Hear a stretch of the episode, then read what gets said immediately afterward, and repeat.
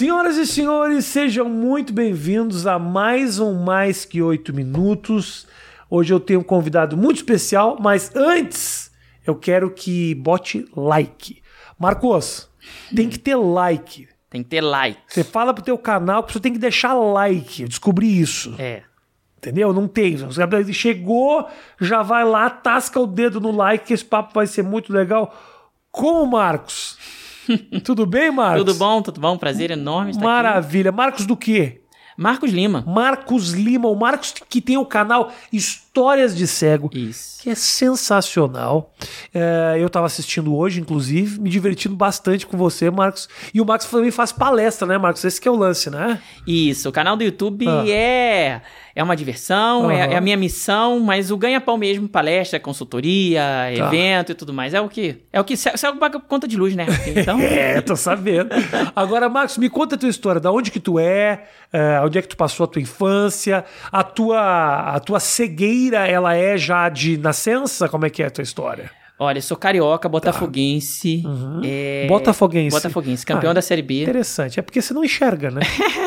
então, não, é teoria da evolução. Minha família toda é Flamengo, aí é. evoluí, né? Nasci botafoguense. Eu tenho mas... um monte de amigo botafoguense, então, cara. Botafogo tá em alta. Cara. Impressionante. Tá, não, não tá? Não tá na moda agora? tá na moda, tá na moda. É cult ser Botafogo. Uhum. Mas sou desde pequeno, porque eu cismava, porque eu morava no bairro de Botafogo, então eu cismei que eu tinha que ser Botafogo. Perfeito, ok. E, e legal você perguntar, né, é. da, da, da Seguira, porque as pessoas não falam esse nome. Ah. É, às vezes eu tô andando na rua, alguém vem me, vem me ajudar e fala assim: Ai, meu filho, posso fazer uma pergunta? Desde quando você é assim? Eu, assim como? Assim, do jeito que você é. Falo, Alegre? ah, desde que eu nasci. Não, não, aí como é que eu vou falar? Assim, foi botafoguense? Não, não escolha, eu fui escolhido. Aí chega no lugar que eu tenho ah. que ir, eu falo, poxa, obrigado por ter me ajudado. E a pessoa ficou sem saber desde quando eu sou cego, porque ela não pergunta. Entendi. Porque cego é como se fosse uma ofensa. E não é. O nome é cego e você é. foi direto você falou cegueira, é isso mesmo.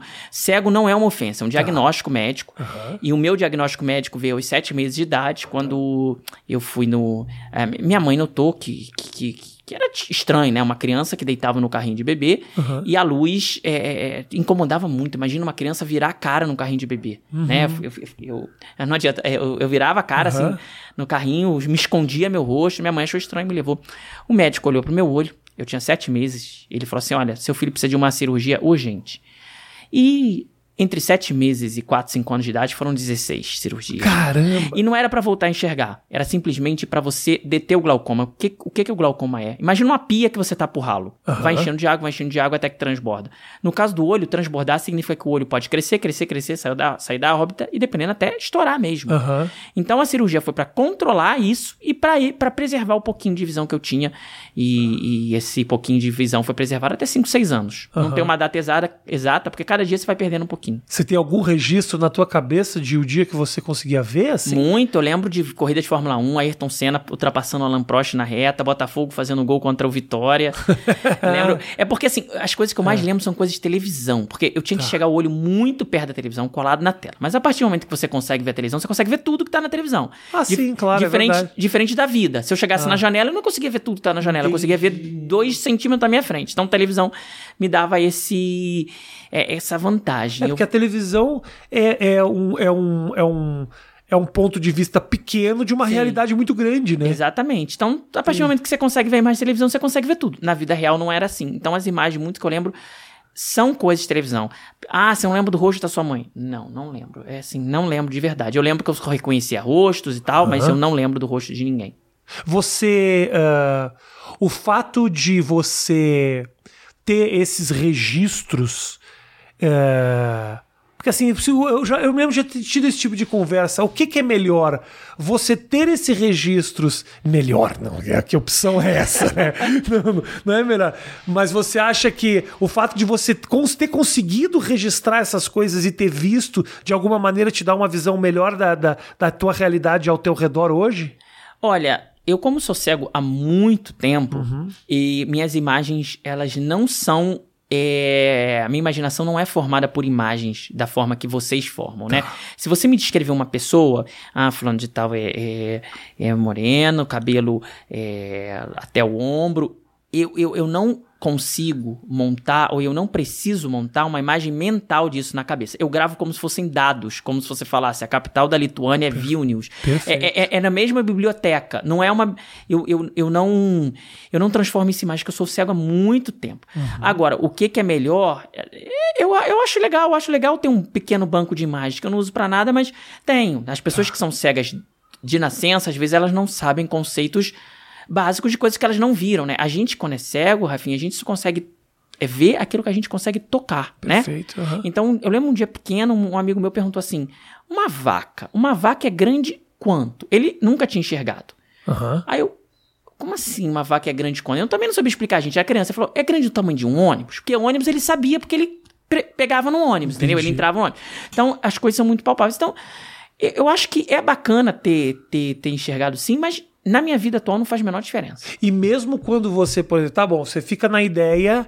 Eu tenho um monte de pergunta para te fazer aqui, viu, beleza. Se as minhas perguntas forem idiotas, você fala. Não, não tem que pergunta idiota, idiota Rafinha? Rafinha, eu fiz um canal para as pessoas perguntarem Entendi, as coisas. Entendi, tá. Então, assim, quando você, por exemplo, uh, você fala vaca, aí beleza. Aí você vai conhecer uma vaca, você vai ter o contato com uma vaca. Não conhecer a ponto de conversar, porque a vaca, Sim. no caso, ela é muito quieta, né? Sim. Mas assim, você, quando você toca nisso, você cons consegue. Uh, ainda é dado para você, mesmo você conseguindo tocar na, na vaca? Ou você consegue construir não, de alguma maneira uma monto, imagem? Então, aí eu monto. Olha, olha só, vou falar ah. uma coisa que, que não faz sentido. Eu monto uma imagem sensorial.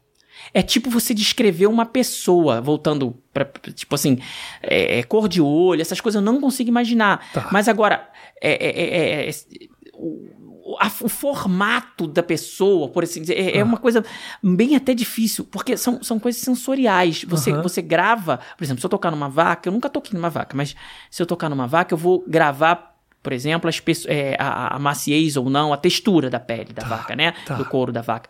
É, assim como eu toco num cabelo. Então, é, é, é são imagens sensoriais. Eu vou formando conhecimentos sensoriais daquele, da, da, da, daquela coisa. O fato de você não ter esses, esses registros de imagens, de alguma maneira faz com que tua vida seja mais fácil também? Seja, não seja. Ah, seja. eu acho que. Eu mais acho... fácil para algumas coisas. Por exemplo, assim, certas vaidades ou você não separa as pessoas, quem é bonito, quem é, quem é magro, quem quer não sei o quê. Isso de alguma maneira te livra desses rótulos, assim? Olha, acho que preconceitos todo, todos temos, né? É, e, e, acho que nós cegos não somos diferentes. Mas, claro, a nossa primeira impressão de alguém não é uma impressão visual. É muito bom conversar com as pessoas e não saberem se as pessoas são é, negras, brancas, amarelas, uhum. vermelhas. Você está conversando com uma pessoa. Isso é muito bacana. Tá. E, e, isso, assim, é, faz realmente você ver a pessoa de, de, de, de, de, do que ela é. Mas é claro, Rafinha, que a gente tem nossas preferências de atração, de se achar bonito, de achar feio. É claro que temos também, né? Somos, somos seres humanos. Mas é, realmente a gente consegue se impressionar mais pelo, pelo, pelo que tem a pessoa. Acho que isso é muito bacana. Eu tenho um cachorro que fica aqui com um cachorrinho bem pequenininho que talvez em algum momento ele vá no teu pé, tá bom? Tá Só tá bom. Não, por enquanto ele não vem não. Só vi umas patinhas aqui. Agora tem um cachorro aqui. tem, tem. É a Dercy, que Dercy. é a minha, minha cachorrinha. Uh, me fala o seguinte, como é que o, o, o que que... Marcos, o que que não se fala para um cego? É melhor não falar, porque, por exemplo, eu tava com um amigo meu outro dia...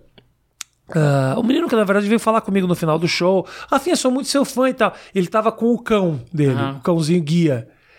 Alguém foi tocar no cão e ele só faltou dar-lhe uma voadora na pessoa.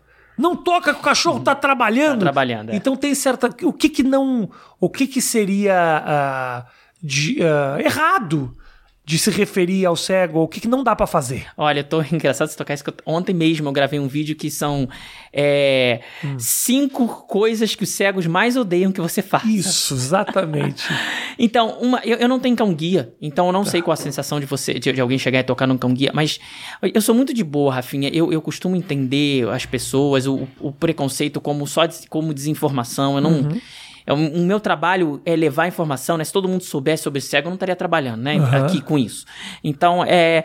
Só que assim, o, o- coisa que me tira do sério é quando a pessoa duvida da minha capacidade na minha cara. Aí, cê- assim, Ah. que fala assim, fala, fala umas coisas, uns, uns preconceitos. Não, mas, mas você.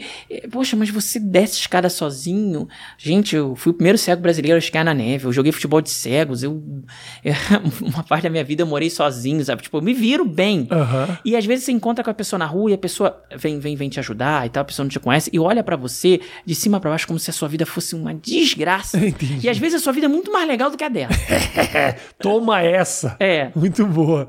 E a, a- você morou muito tempo sozinho, agora para você ter o teu, o teu apartamento, a tua estrutura, você se habitua a essa estrutura, você escolhe essa estrutura, você precisa de que tipo de adaptação para você ficar tranquilo assim? Olha, depende dos caminhos da vida, na verdade. É, é, eu, eu procuro montar é, realmente a minha estrutura de uma forma que seja adequada pra mim, mas.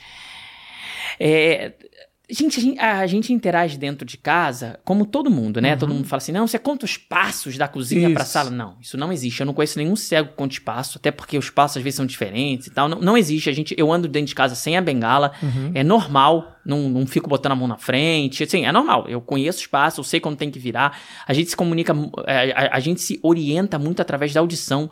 Então, por exemplo, eu posso andar na minha casa que eu conheço de cabo a rabo, se eu botar um fone de ouvido ouvindo alguma coisa, eu às vezes dou de cabeça num lugar que eu nunca. Por quê? Porque eu perdi a orientação sonora. É como se fossem sombras sonoras mesmo, como se fosse um radar. É Um, tipo, com, quase uma ecolocalização. Aham. E você tem uma ah, facilidade de entender o som. Por exemplo, se você ouviu a patinha do meu cachorro, Sim. eu tenho dificuldade de ouvir a obra que está acontecendo do lado da minha Mas casa. isso é sorte sua, hein? É verdade, é verdade. Eles têm razão. Às vezes não é tanto não querer. é- tem muita coisa que eu não quero ouvir É, também, sim, que aí me ajuda.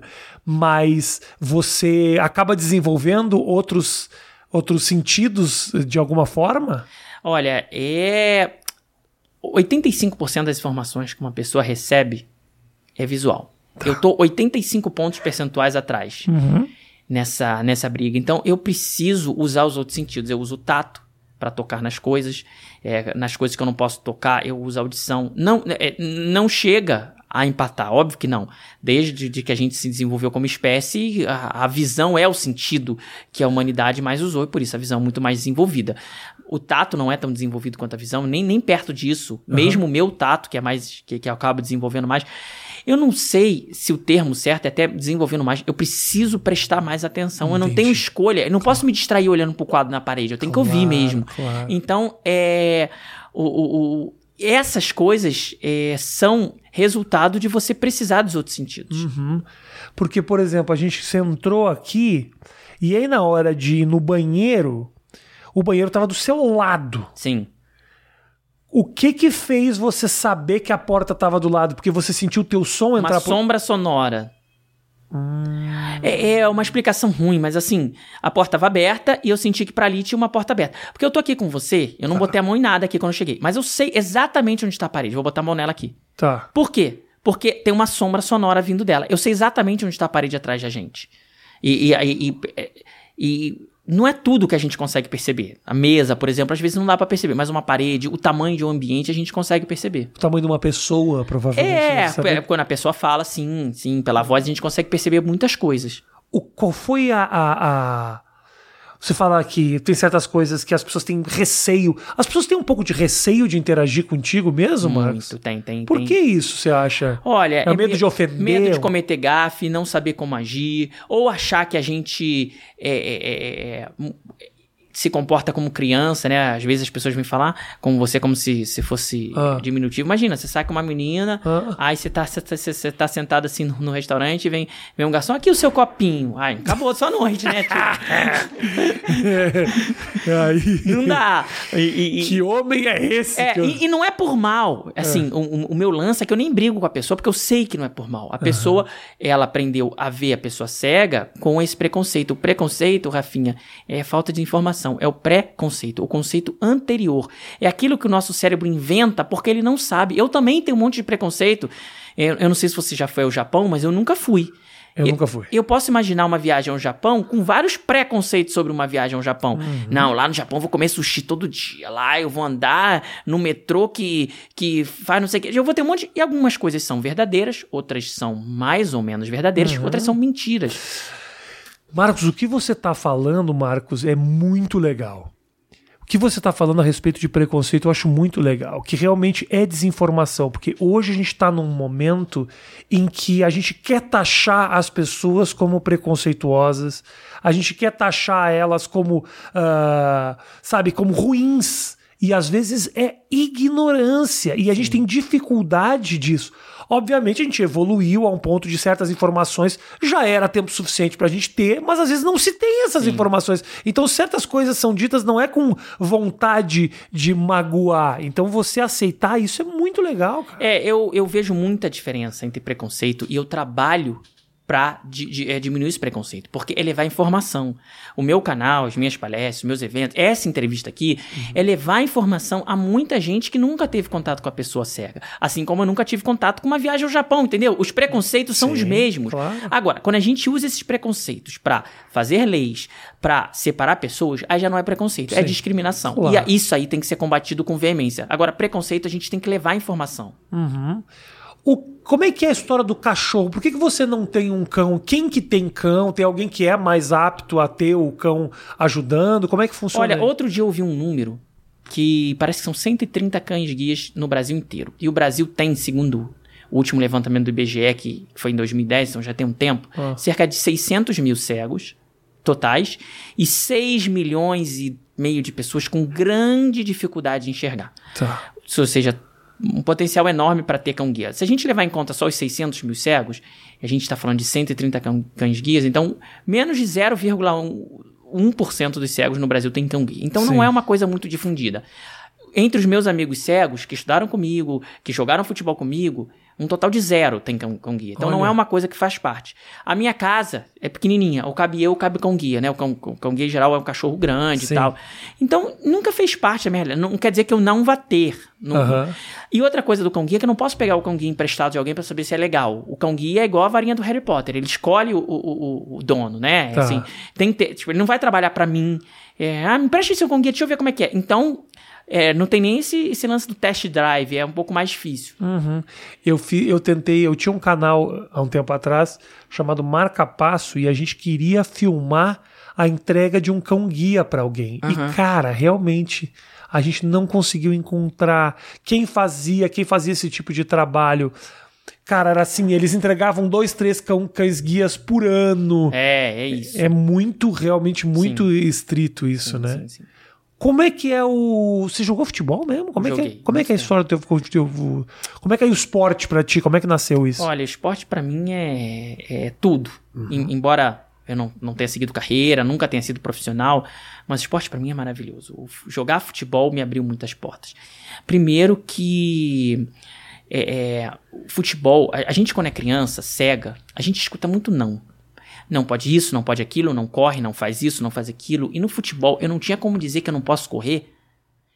Posso falar pro treinador assim: ah, não, ele marca não sei quem. Não, sou cego. Ah. Não, ele me tira e bota outro cego que tá na reserva esperando para pegar meu lugar.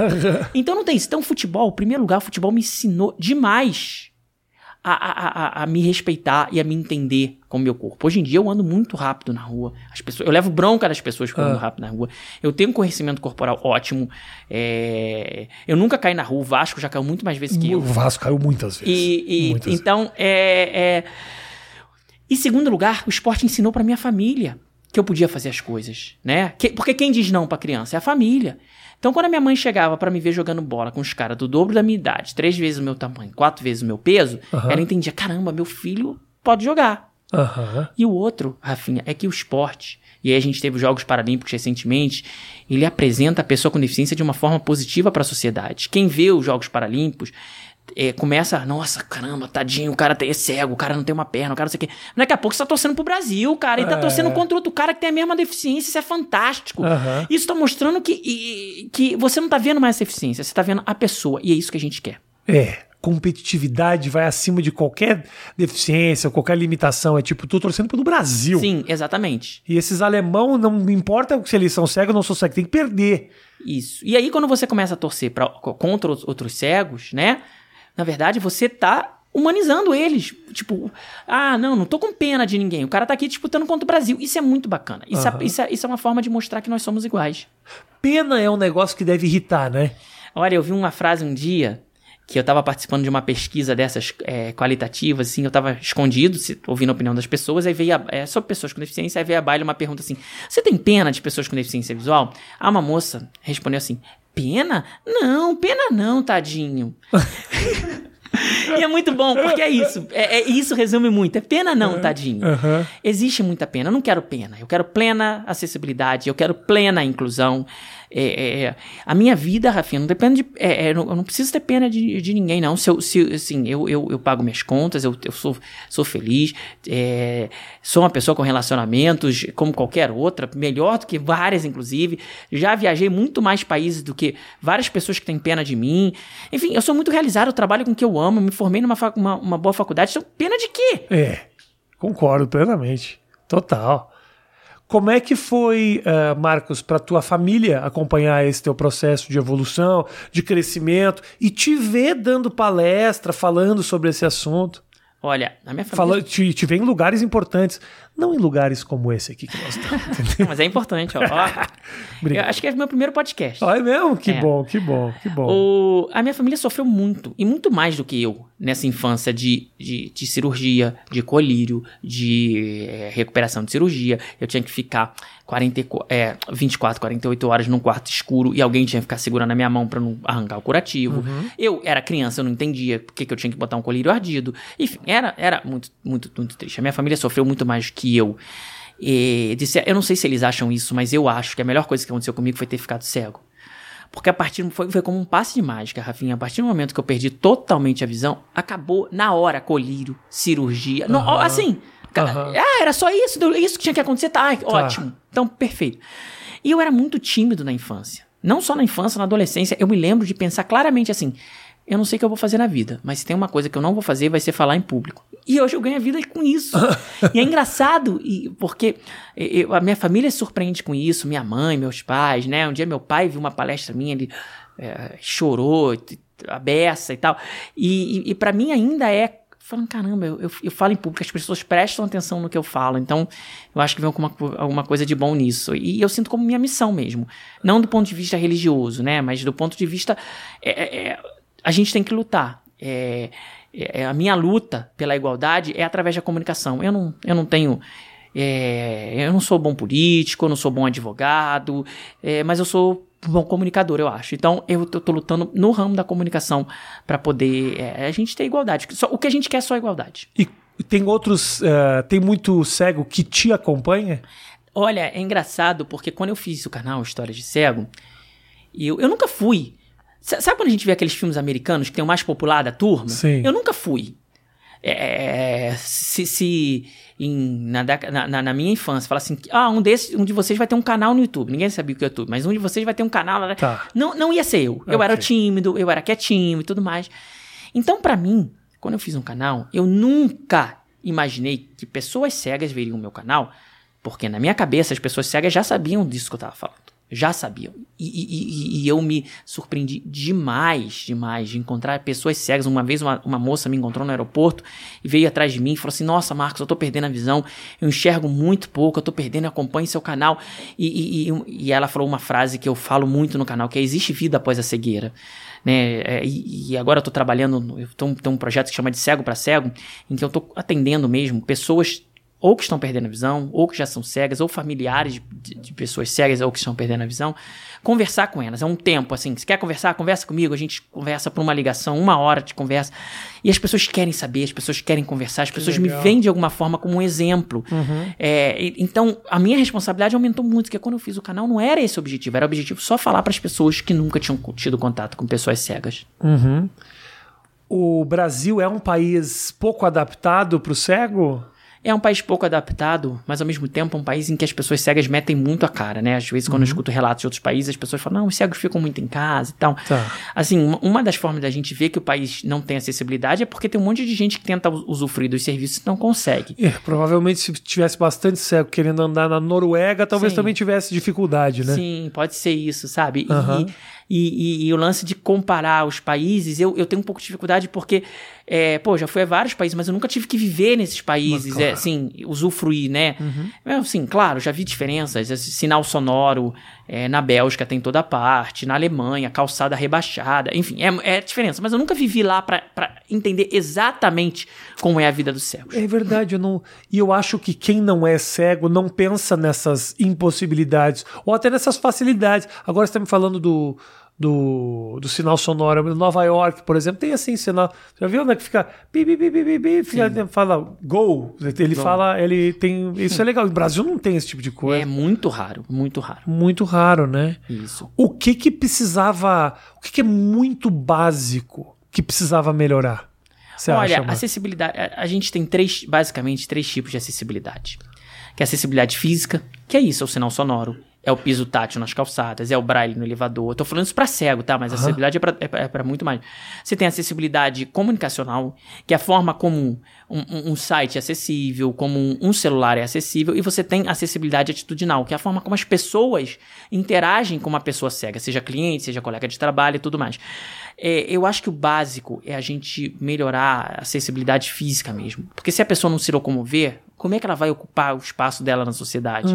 Né? Se ela pegar um ônibus e ela não, não souber onde descer, né? Como é que, como é que vai? Vai acabar acontecendo com, é, comigo a mesma coisa, é, com a pessoa a mesma coisa que acontecia comigo. Sim. Eu, eu, eu, morando no Rio de Janeiro, eu pegava um ônibus pra faculdade, só que o ponto seguinte da faculdade era de uma escola de cegos, o Instituto Benjamin Constant. Eu estudei, eu estudei uma parte da minha vida, mas eu queria ir pra faculdade, pra FRJ, onde eu tava fazendo jornalismo. Só que o motorista do ônibus não deixava eu descer na FRJ. Pra, pra ele, o cego que tava pegando o ônibus, ele ia sempre descer no Instituto de Cegos. E era uma discussão todos os dias. Eu querendo descer na faculdade, não, eu sei da sua escola, pode deixar. e era isso todo dia. Entendi. Desce aí. Desce aí, eu tinha que descer e voltar andando, sério. Oh, meu Deus do céu. Ah, você falou que curte Botafogo. Sim. E você joga a bola, então você Joguei tem abs- absolutamente. Você sabe exatamente o que está acontecendo nos seus, nos seus detalhes, assim, porque você é praticante Sim. do futebol. Agora, tem outros esportes. Eu estava pensando, por exemplo, meu filho foi de videogame.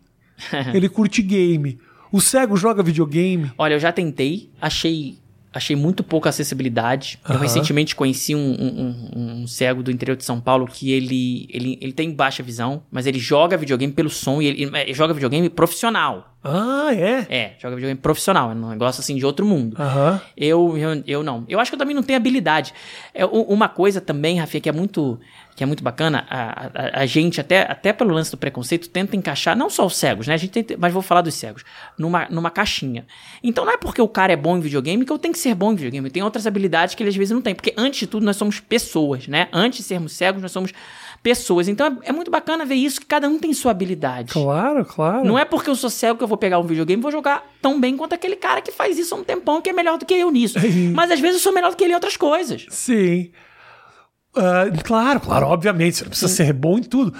Agora, eu tô pensando. ah, como você fala que é muito tátil, né? Sim, Você tem que tocar nas coisas, você tem que experimentar. Você acaba vivendo muita coisa, cara, muita. que a, que a pessoa que enxerga não vive. Ah, muita. Um Né? te atravessar a rua. Ou, ou co- como aconteceu com um amigo meu que um dia tava andando, não foi comigo, infelizmente. Ah. É, é, andando, tinha duas pessoas levando ele na rodoviária do Rio, de noite, um ambiente meio perigoso e tal. Aí o- o- um dos caras falou pra ele: Você sabe quem tá te levando? Ele: Não, são dois ladrão. aí ele falou assim: Pô, agora que eu tô seguro mesmo. Agora sim. E aí, os caras levaram ele no ônibus, deram boa viagem, tal, não aconteceu nada, foi tudo certo. Então, tipo assim, vocês não têm essa história pra contar. Tá, né? é. Tipo, vocês não têm. é, Nunca aconteceu com você de você estar parado numa esquina de Copacabana, viu uma pessoa, é, no sinal, esperando um amigo, viu uma pessoa te puxar pela bengala e falar assim: Ceguinho, fechou o sinal, vamos lá! Aham. E a pessoa sai te puxando pela bengala, e você chegar do outro lado e a pessoa fala assim: Agora, pra onde você quer ir? Eu falei, agora eu quero voltar pro outro lado. Porque eu não queria ter atravessado. que ótimo isso. Agora, quando eu falo também de experimentar, é assim, por exemplo, basquete, vamos supor, tá? Você o esporte do basquete.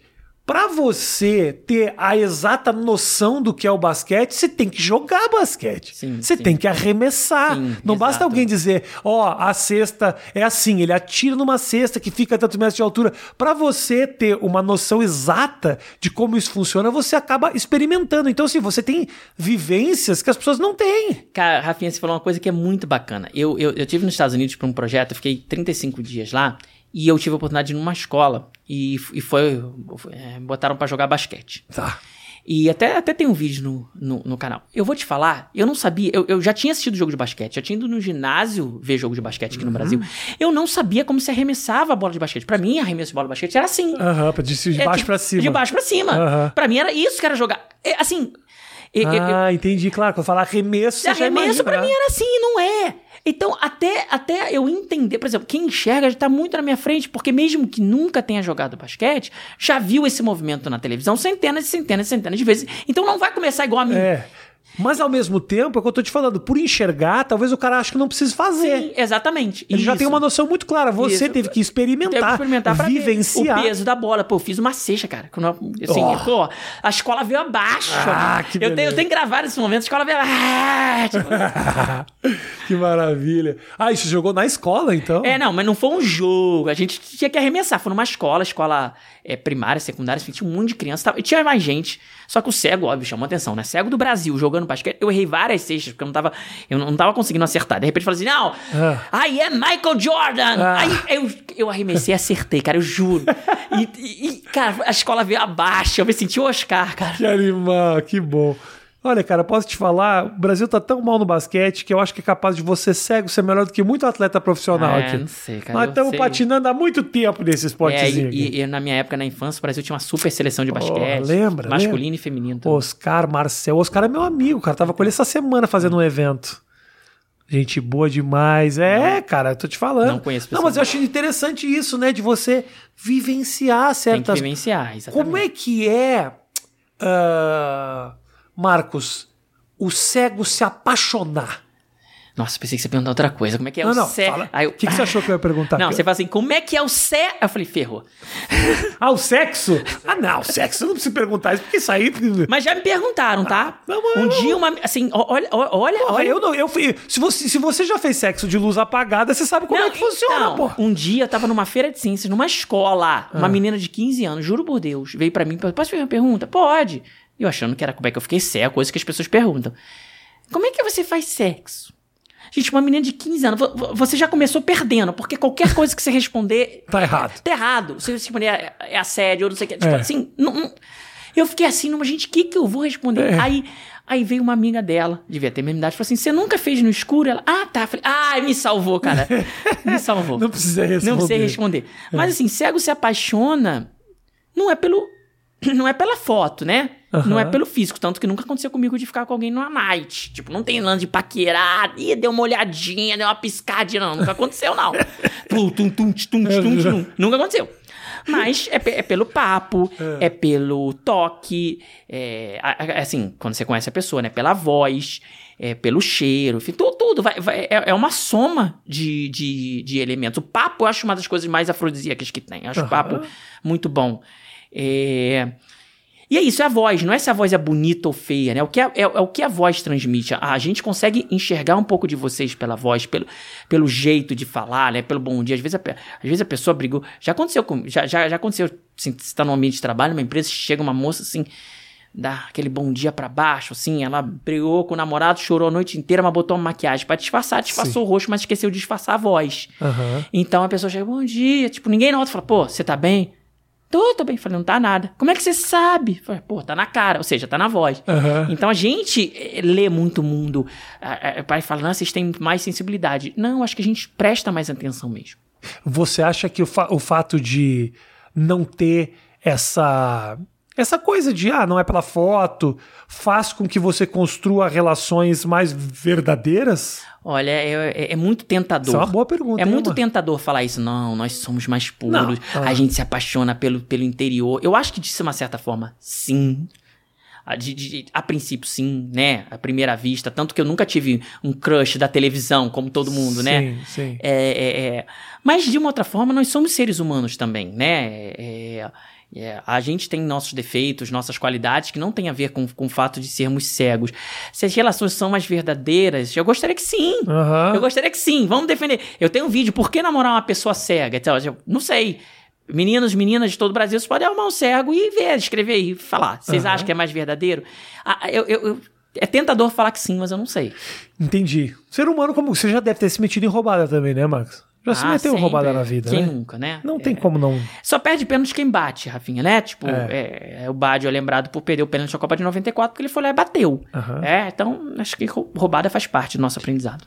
Você tem medo, Marcos, de alguma coisa? Tem medo de tocar a mão assim na frente e tocar a mão numa barata. Ah, Porque, eu não, isso porque eu não mesmo? sei que a barata tá aqui na frente, então eu posso boni- bonitinho botar a mão em cima dela. Você não vai fazer isso, porque você tá vendo que ela tá aqui, né? Eu vou botar a mão em cima da- dela que esquenta. Mas aonde que Tem vo- medo. Quais são os ambientes que você tá passando a ponto de ter barata em Não, cima da mesa? É um velho? medo, eu tô medo? Não sei. Eu tô medo, assim, de chegar e tocar mesmo. Eu, se- se não, não, não, não saber. Uma, vez, uma vez eu acordei no meio da madrugada, Ah, ó, uma barata em cima do meu peito, velho. Nossa senhora. E eu, ah, tirei a barata. Não, Deus me livre. Aí é quando eu era solteiro, realmente eu morava num lugar que tinha barata. Deus me livre. Esse é o problema, entendeu? Também não, não tenho. Não, mas é, é...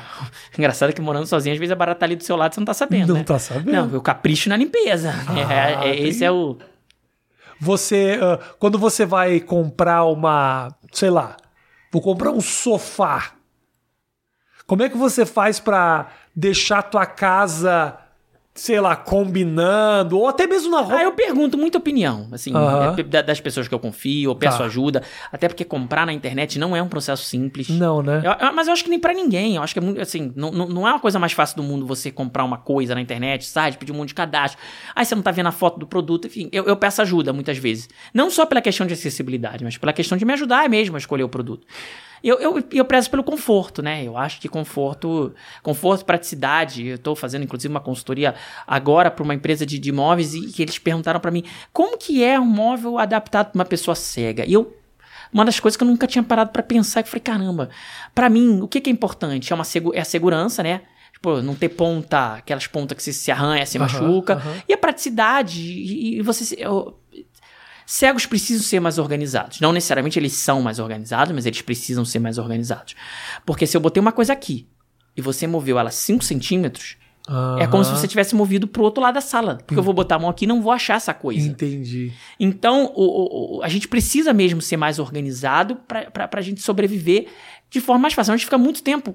Às vezes o negócio tá aqui, a gente fica passando a mão assim até encontrar. Entendi, cara. Assim, eu enxergo, vamos dizer assim, no que eu toco, né? Como Ah. que eu enxergo com a ponta do dedo? Eu só enxergo no que eu toco. Entendi, perfeito, claro. É, claro, não, realmente, pô, ter mal, mal- essa conversa sobre essa adaptação, que às vezes é simples, né, são problemas. Eu fico pensando na questão da navegação, por exemplo, você é um cara que tá na internet, você produz conteúdo na internet. sim. Como é que é o computador do cego? Por exemplo, você vai escolher um sofá. Esse sofá, a foto não tá me dizendo que esse sofá é azul. Não, não tá. É, eu tava até comentando agora há pouco o quanto a tecnologia evoluiu. O, o Ah. celu- o celular, eu uso muito mais celular do que o computador. Eu uso computador, mas uso muito mais celular. celular para mim é muito mais acessível. E ele agora tá com uma tecnologia de descrever foto. Mas é uma descrição básica, o que já é muito melhor do que nada. Ele não vai descrever sofá e tal, ele vai descrever assim, um sofá. Então eu já sei que aquela foto é um sofá e não não sei o quê. Porque o cego publica a foto errada. Ou- ou- recentemente, Ah. eu fui, eu fui fazer uma gravação sozinho. É uma desgraça, cego gravando coisa sozinho. Fui Aham. lá, botei tudo mais. Fiz, eu cozinhei, não sei o quê. No final, fui ver, a câmera, a câmera que estava acionada era a câmera de traseira do celular. Então, o que ele filmou foi, na verdade, a perspectiva do adoçante sobre a minha. Deu um trabalho fazer o negócio do vídeo. Que maravilha, É. cara. Você devia ter postado esse vídeo. Não, um dia, no, no meu canal, outra vez eu fui gravar sozinho e deu a mesma coisa. Ah. Eu postei, apare- aí eu postei, só que eu postei. e- e- esse vídeo do adoçante Ah. é, era um trabalho maior. Quando eu mandei pro editor, ele falou: não dá pra editar, você não filmou nada, enfim. Mas, quando, co- co- os meus vídeos, como eu gravo eu e o celular, Ah. sozinho, assim, eu, eu, eu, eu gravei, postei. Nem lembro o assunto. Era Uhum. eu e o celular. Postei, as pessoas. Nossa, que maneiro! Você fez um vídeo de acordo com a sua perspectiva. Do que, que esse povo tá falando? Caramba, mano, só filmou a parede, que legal! É pra gente entender. Tipo, aí eu. Não, não é legal, não. Foi, foi errado mesmo. Foi, não, não foi uma obra de arte, foi um acidente de percurso. Os caras achando que tinha uma Achando que era. mensagem. Sim, achando que era uma mensagem profunda. Não, não era. Não sou tão profundo assim, gente. Não é. Fica tranquilo. Quando é que te deu a ideia de começar a produzir o conteúdo pro canal e te- de se comunicar, Marcos? Da onde que surgiu essa. Quando, da onde você percebeu que, puta, eu acho que eu posso ajudar a gente? Olha, a primeira, eu, eu falei, né? Era muito tímido. Em 2003, no, foi durante os Jogos Pan-Americanos de Santo Domingo, eu lembro que eu fui me chamando para um pré-vestibular comunitário. Eu acho que foi a primeira palestra que eu dei. E eu falei para as pessoas, e no final as pessoas vieram me falar com tanto entusiasmo, que aquele entusiasmo das pessoas superou a minha timidez. Aham. E eu fui fazendo uma palestra, fazendo outra palestra e tudo mais e tal. E aí eu consegui um emprego por causa de uma palestra. E, e fui fazendo, mas não era meu ganha-pão. Eu trabalhava de carteira assinada e tudo mais. Eu trabalhei três anos e meio na organização dos Jogos Olímpicos e Paralímpicos do Rio 2016. Quando acabaram os Jogos, eu achei que eu fosse ter muito trabalho. Não veio proposta nenhuma. Uhum. E eu falei, caramba, agora eu vou ter que me virar. Então, o que me moveu foi o desemprego. Eu criei um canal no YouTube, porque eu- eh, as pessoas me falavam que eu, eu, eu gostava muito mais de escrever. Eu escrevi um blog que deu origem ao meu livro agora, que eu lancei ano passado, mas eu, eu, eu nunca tinha feito experiência com vídeo. E eu comecei a fazer um canal no YouTube eh, como uma forma de, de até passar o tempo, porque eu, eu tava tirando pra tudo quanto é lado. E, e a princípio não deu certo. O meu canal no YouTube ficou um ano pra chegar a 100 inscritos. Não é 100 mil, é 100 Ah, inscritos. caramba. O canal agora tem 315 mil. Aham. Mas ele ficou um ano com 100 inscritos. E, e, e, e agora, quando eu vejo o, o canal, eu falo: caramba, como é que eu cheguei a esse ponto? E agora já é parte da minha vida. Mas começar ele foi muito difícil, porque não era minha. Não era minha gravar. Eu gostava de falar em público, dar palestra, eu gostava de escrever. Hoje em dia, Rafinha, o canal é maravilhoso. Porque o YouTube não dá muito dinheiro, a verdade é essa. Mas o canal serve pra eu passar minha menção, passar minha mensagem. E pra eu. Quem é o Marcos na fila do pão? Ah, o Marcos é o maior youtuber cego do Brasil. Aham. Ah, então acho que vale a pena chamar ele pra, pra esse negócio. Entendi. Mas se Deus quiser, no final dessa entrevista, eu vou deixar inclusive o link aqui na descrição do canal. Pode deixar o YouTube, Instagram? TikTok. Agora eu tô, tô em todo Ah, lugar, galera. Vamos. TikTok. Você faz dancinha, Marcos? Olha, eu sou péssimo, tenho coordenação motor, mas eu ponho os vídeos lá no TikTok. Entendi. É, faço- Entendi. Ó, galera, vou botar aqui na descrição Sim. os links aqui é pra tudo galera. história de cego, só procurar história de cego. Qual foi o vídeo que fez virar o canal? 10 momentos em que até você ia querer ser cego. Que foi o vídeo que eu vi. É, então, viu? Até você viu. Eu vi. Quase 2 milhões de visualizações. É, 1 milhão e 800, acho que É, tinha. isso aí. Pá! Não, pra mim, sério. É, zero impulsionar, nunca impulsionei. É, assim, foi orgânico total e pra mim assim, foi uma surpresa. Porque o vídeo, e- e- esse vídeo, ele não bombou quando eu botei. Ele ficou, no primeiro ano completo, ele tinha 5 mil visualizações. Mas de um mês pro outro, ele, sei lá, caiu, saiu da bolha, sei lá o que aconteceu. E ele bombou de uma forma.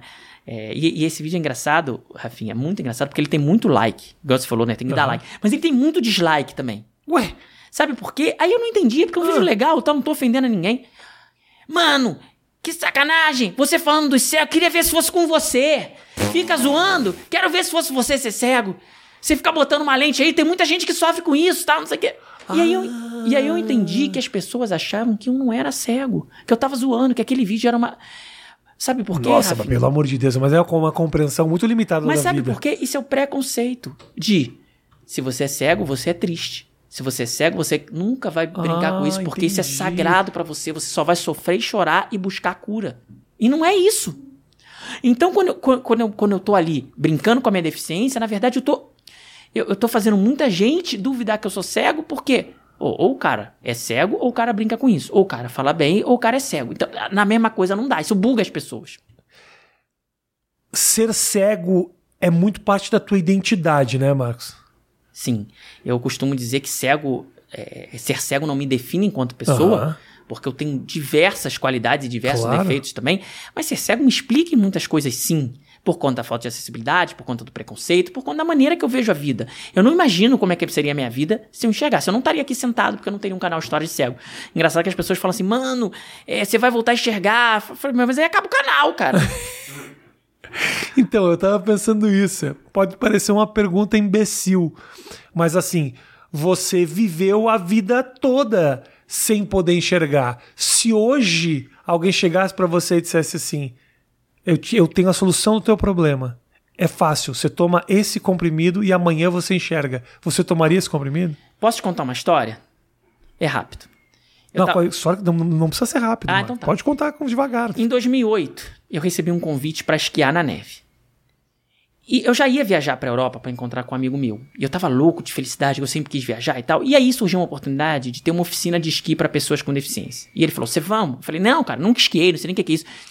Aí ele falou assim: "Vamos lá, cara, nenhum cego no Brasil nunca fez isso." Eu falei: "Então vamos lá." Eu topo, consegui patrocínio. Cheguei lá na República, foi na, foi na República Tcheca. Aí era domingo, Rafinha. Eu, eu ia pras montanhas na segunda-feira. Era um domingo. Eu tava na praça do centro da cidade, descobrindo tudo, cara, neve, aquelas coisas que se. Nossa, feliz da vida, tocando numa maquete que tinha no centro da cidade. A cidade se chamava Olomouc.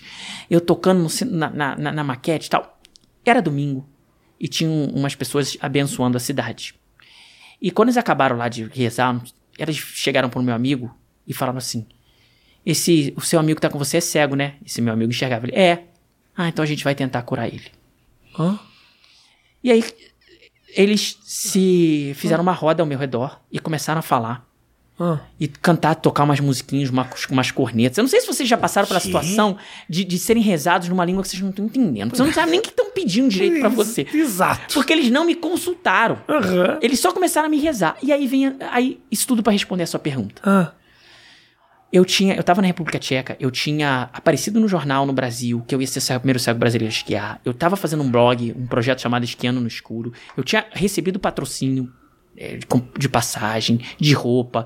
Aí eu comecei a pensar, caramba, se eu voltar a enxergar agora, será que eu vou ter que devolver esse dinheiro? Será como é que vai ser? Será que eu vou chegar no Brasil e falar assim, gente, foi adiado o projeto que eu voltei a enxergar? Aham. E eu comecei a pensar nisso como uma coisa palpável. Caramba, o que, que vai ser do blog? O que, que vai ser? Não sei o que. Confesso que eu fiquei morrendo de medo da reza dos caras dar certo e eu voltar a enxergar. Entendi. Eu falei assim, caramba, já esperei uns 20 anos, posso esperar um pouco mais. Aham. E assim, muita, muita gente vai dizer que faltou fé. Pode ter faltado, mas eu continuei cego e, e- e- e tô aqui. os caras da República Tcheca não tinham a solução tão não fácil. tinha solução tão fácil, exatamente. Então, assim, é- por que que eu contei essa história? Porque a história é bacana e ela mostra um pouco de que a gente não tá em busca da cura o tempo todo, mas foi a vez na, na minha vida em que eu mais me aproximei dessa situação que você colocou. Se eu oferecesse uma pílula, né, pra eu voltar a enxergar. Na época ali, aquela era a pílula, né? Vamos dizer assim. Foi É. o momento que eu estive, entre aspas, mais próximo de voltar a enxergar e o meu sentimento foi totalmente contrário. Aham. É interessante. Talvez né? hoje eu pensasse assim, gente, agora eu ganho dinheiro com isso, é meu ganha-pão, e aí, o que eu faço? Claro, claro. Vai ser entendo. história de ex-cego? Eu entendo, você investiu tua vida toda na tua na, na, na, na para contar essa história, né, cara, Sim, que sim. é que e eu imagino também que vamos por se você volta a enxergar, os próprios cegos iam se sentir muito traídos. Muito traído, exatamente. Por isso que eu não gosto de enredo, quando a pessoa enredo de filme, serial, coisa que a pessoa volta a enxergar, porque isso não é real. Sabe? Tipo, é, é- é- é- é- o meu olho não tem, nem, não tem nem essa capacidade. Claro, a gente pode inventar uma cura amanhã, enxergar é prático pra caceta. Você olha, você vê a cara das pessoas, você comunica. Você dá tchauzinho, é muito prático, deve ser muito maneiro, você dirige e tal. Mas eu não penso nisso, eu juro pra você. Eu não fico pensando nisso, eu não leio o jornal, procura. Assim, eu sou muito feliz do jeito que eu sou. Tem alguma coisa que você não pode e queria fazer, Marcos? dirigir. Eu acho que me daria muita independência. Mas com os carros automáticos aí, eu não dou 10 anos, eu tô dirigindo. É possível mesmo, né? É, é. Tem uns, uns testes bem avançados nesse sentido, né? Até de Uber. Tem. Acho que o Uber fez até experiências com carro não, não sem motorista e tal. É dois palitos pra isso acontecer. Ô, Rafinha, eu. qu- Quando entrou no mercado de celular touch, é um celular que não tem tecla. Aham. Eu falei assim: é o fim. O cego nunca mais vai usar celular na vida. E hoje, o meu celular touch é a coisa mais acessível que eu já tive na vida. Então, depois, então sim, a tecnologia, ela soluciona muita coisa. Ela ajuda demais. Então, para um carro dirigir sozinho daqui a anos, ah, isso aí é, é, é, é muito mais fácil acontecer isso do que eu voltar a enxergar, sinceramente. Tem alguma coisa que você imaginou que você nunca faria e acabou fazendo? Nossa, tanta coisa. A começar por falar em público. Aham. Depois, eu, eu lembro, a minha mãe, ela tinha muito cuidado comigo, ela não queria que eu andasse sozinho. Por ela, eu sempre teria andado com, uma pessoa do meu lado, ela me prendia muito, eu tinha muito medo, né? Uhum. E eu, quando eu me vi em Nova York, sozinho, não sozinho, mas assim, eu viajei sozinho pra lá. Lá tinha outras pessoas do mesmo curso que eu fui fazer, mas eu viajei sozinho sem conhecer ninguém. Eu passei na alfândega dos Estados Unidos sozinho. Falei, caraca, onde esse menino chegou? Aham. Um menino que não, ia, que não saía de casa sozinho, que tinha medo, tá aqui nos Estados Unidos. Legal, muito legal. É, viajar realmente, assim, para quem não tem essa primeira experiência, né? Passando por alfândega, conversar com gente em outra língua, explicar as suas questões, para onde você vai. Sim, E você foi sozinhão, é isso? Sozinhão. Que legal, cara. Sozinhão. Passei 35 dias lá e não foi minha primeira viagem sozinho, mas esse, esse projeto foi muito bacana. E não tinha ninguém lá que falasse português. Era eu e gente do, do mundo, de várias partes do mundo, mas ninguém lusófono. Então era uma experiência, foi uma experiência de vida incrível e que, e que me rendeu muita coisa. Mas o, o, prá- o próprio fato de eu estar lá, nossa, foi maravilhoso. Então, é louco, né? Porque tem muita coisa lá que você não viu, Não, não vi. mas Eu, não, eu fui. torna a tua experiência muito intensa, né? Sim. Porque você tá lá. Só o fato de. Às vezes a gente viaja, né? Por exemplo, via... oh, não tenho o que fazer hoje. Você fica nessa. Nessa, nessa noia de ter que fazer coisas. Pra você, o fato de vivenciar, de estar lá, de olha, eu fui, já é um puta marco Nossa, forte, né? Muito, assim, é, é- Eu fico buscando outras formas de pertencimento àquele lugar, né? Que eu fui em Nova York. Eu não vi a Estátua da Liberdade, eu não vi em Paris State, mas eu sabia que eu estava em Nova York. Tá. E, e- e eu gosto muito de viajar, eu sempre gostei. E, é- e é meio é, paradoxal, porque o turismo é uma coisa visual. Você toca nas coisas, você é, é, é, você vê, né, paisagens, né? Aham. Eu não toco numa paisagem. Aí eu inventei várias formas. Eu gosto muito de andar, eu gosto muito de provar comida típica. E eu gosto muito de ter miniaturas dos lugares. Porque eu não sei como é que é a Estátua da Liberdade, eu não vou poder tocar na Estátua da Liberdade, mas eu vou poder tocar na miniatura dela. Eu vou poder tocar na miniatura da Torre Eiffel, entender que, apesar do nome Torre, ela não se parece em nada com a torre de xadrez, que é a torre com, com a qual eu tinha contato. Eu tenho uma coleção em casa de mais de 600 peças de 80 países, que são a minha forma de ver o mundo, são minhas fotos. Eu chamo das fotos táteis, porque eu toco nelas e consigo identificar. Ah, isso aqui é uma igreja barroca, isso aqui é uma, é uma mesquita que tem um minarete. Essa aqui. E isso é, é a minha forma de enxergar o mundo. Perfeito. Quem te chama pra dar palestras? Quem me chama? É. Empresas. É, é muita empresa, né? E a tua palestra é contando a tua história, Marcos? Isso, é histórias de cego, é sempre contando a minha história, baseado. É, cla- é claro que é customizado, né? Ah, a gente tá precisando, a gente tá precisando contratar pessoas com deficiência, Uhum. ou a gente tá precisando alguma coisa, ou a gente não tá precisando de nada, a gente quer fazer um- um- uma festa bacana, enfim. É, é, é sempre isso, com, com uma forma leve, divertida, como a gente tá conversando aqui, mas com. com- eu, eu- eu procuro passar um- uma mensagem, né? Eu.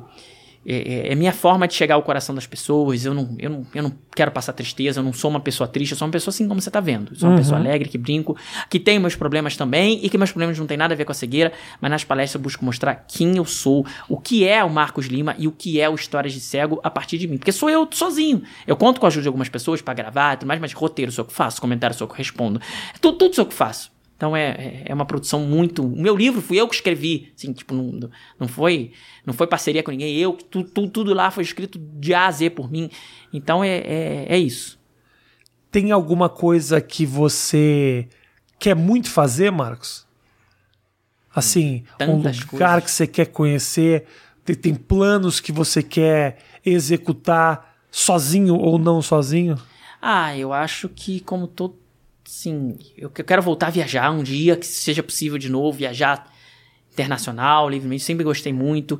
É, planos, é, a gente tem os planos pessoais, de, de é, família. Você tá né? namorando, mano? Sim, sim, sim. É, eu sou uma pessoa comprometida e, e bem Não, você tá me explicando isso como se eu tivesse interessado em você, mano. Não, eu poderia estar também, mas. Pô, não. senão né, minha mulher vai ficar chateada comigo. e, e aí, eu tava pensando, quando você começou a contar a história de que foi muito cedo, isso é hereditário a tua, a tua cegueira, não, Marcos? Não. não. eu, só, eu, eu nasci com ela, não sei de ninguém que teve. Tá. Ninguém da família, ninguém, nada. ninguém. Tá. Se teve foi algum antepassado aí, bem antepassado. Me- meus parentes próximos, nin- ninguém. Uhum. Te preocupa, de repente, você ter um filho que pode ser cego? Ou isso seria, olha, já passei por isso, tenho como, tenho como ajudar? Olha, se eu pudesse escolher, Aham. eu escolheria que ele não fosse cego, porque a gente sofre muita coisa. Uhum. Mas eu, eu, eu não deixaria de ter um filho por, por essa possibilidade, né? Ah, não, pode nascer cego. É, pode nascer cego. Quando você fala que ah, sofre, qual foi um momento que você sofreu muito? Olha, existe muito, muita discriminação, existe muita é, é, é, dúvida. Cara, hoje em dia dificilmente alguma coisa me abala, sabe? Assim, de, de verdade mesmo. Mas já te abalou. Já escutei tanta coisa. Ah, a gente tem um tempo que não abala. Eu, eu sei que. Eu, é, é, eu sei que, que a sociedade desconhece a pessoa com deficiência, eu sei que a sociedade duvida muito da minha capacidade, mas eu sei da minha capacidade. Então você tem que ser muito forte para escutar algumas coisas e, e continuar. Ninguém nunca vai virar para uma pessoa que enxerga no elevador e fala assim: Poxa, mas não é perigoso você descer a escada? E eu sei que aquela pessoa tá super bem intencionada, ela não quer o meu mal. Uhum. Mas você tem que lidar com a desconfiança, descrença das pessoas na sua capacidade o tempo todo. Então você acaba é, é, é fazendo com que você se. É, pô, eu tô tão acostumado que difícil alguma coisa. É, existem situações também, existem uhum. situações e situações, mas. É, eu tô, tô acostumado a lidar. Como é que eu posso, eu que não sou cego, posso ajudar um cego da melhor maneira? Em que momento esse cego precisa de ajuda?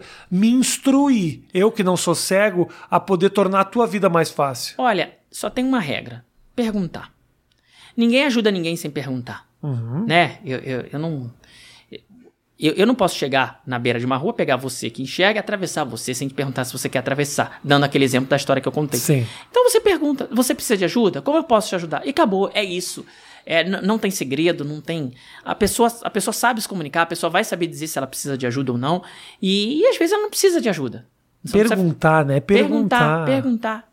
A gente não pode partir do pressuposto que a gente sabe mais do que aquela pessoa, o que aquela pessoa precisa. Senão, senão a gente tá sendo preconceituoso, né? Claro.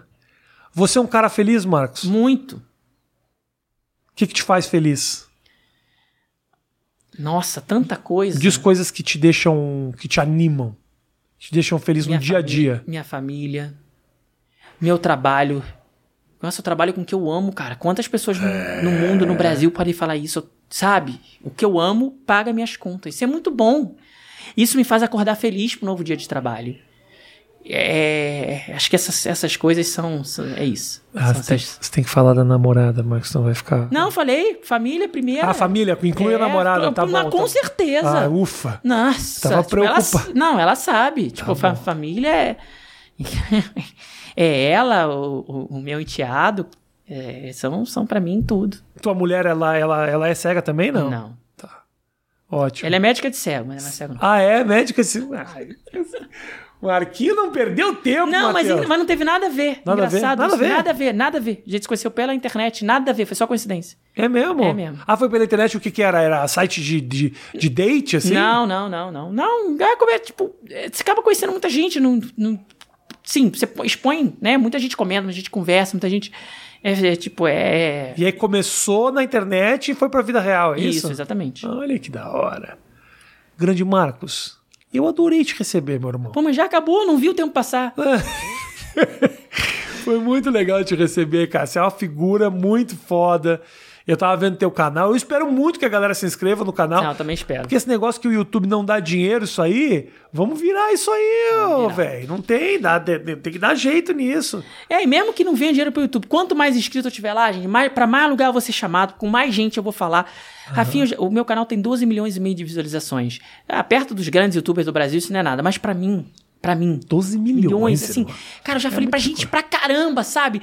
É, é, grosseiramente, se dessas 12 milhões são 5 milhões de visualizações únicas, vamos dizer assim, são 5 milhões de pessoas que eu espero que enxergue o cego de uma forma diferente. Ótimo. Porque eu não fiz o canal para voltar a enxergar. Eu fiz o canal para que as pessoas nos enxerguem de forma diferente. Aham. Uhum. Marquito, obrigado pelo teu carinho, viu, meu irmão? Nossa, beleza. Foi. Obrigado pela tua presença. Um grande beijo para você que assistiu o nosso papo, tá bom? Não perde a oportunidade de seguir o canal do Marcos, que é muito legal. Espero que você tenha curtido. E a partir de agora, o Marcos pode ir em outros podcasts, que pode. o meu tinha que ser o primeiro. É, já inaugurou. Você me avisa quando te chamarem para os outros, que eu quero saber. Vai rolar muita coisa aí. Espero que tudo dê certo na tua vida, meu irmão. Podcast como esse você nunca viu e nem eu, né? Isso aí nunca vai. Você não viu. Eu vi várias vezes. um grande abraço para você, gente. Tamo junto. Até a próxima. Valeu, tchau, tchau. tchau, tchau.